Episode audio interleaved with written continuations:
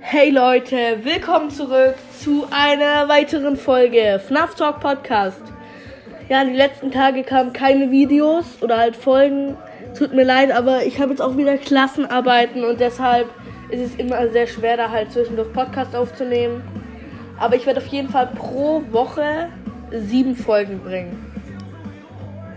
Und dann fangen wir jetzt mal mit dem heutigen Thema an. Manche haben, ja, fragen sich, was ist die Ultimate Custom Night?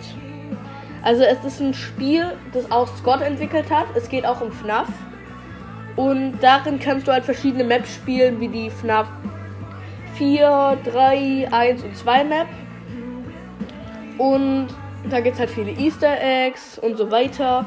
Und da kannst du bei über 20 Animatronics so auswählen, welcher dich jagen soll ja, es gibt halt nicht alle aus jedem Spiel und manche sind halt auch dazugekommen, die es halt nicht in den Spielen so gibt. Aber zum Beispiel Phone Guy oder so Werbungen, die einfach so mitten im Spiel kommen. Über FNAF halt, über so FNAF Animatronic. Und ja, da kannst du, je höher die Power von den Animatronics ist, desto mehr Punkte gibt es eigentlich und desto mehr Animatronics du natürlich hast.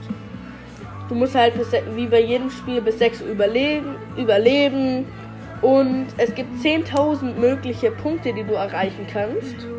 Und mein Highscore war 3100 Punkte. Ich bin jetzt nicht so stolz drauf, aber das liegt mir einfach nicht. Weil es gibt halt so richtige Arsch-Animatronics wie Nightmarion.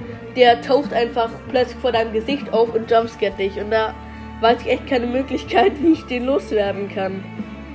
Und ja, also. Ja, das war's zur Ultimate Custom Night. Ich hoffe, euch hat's gefallen. Das war's.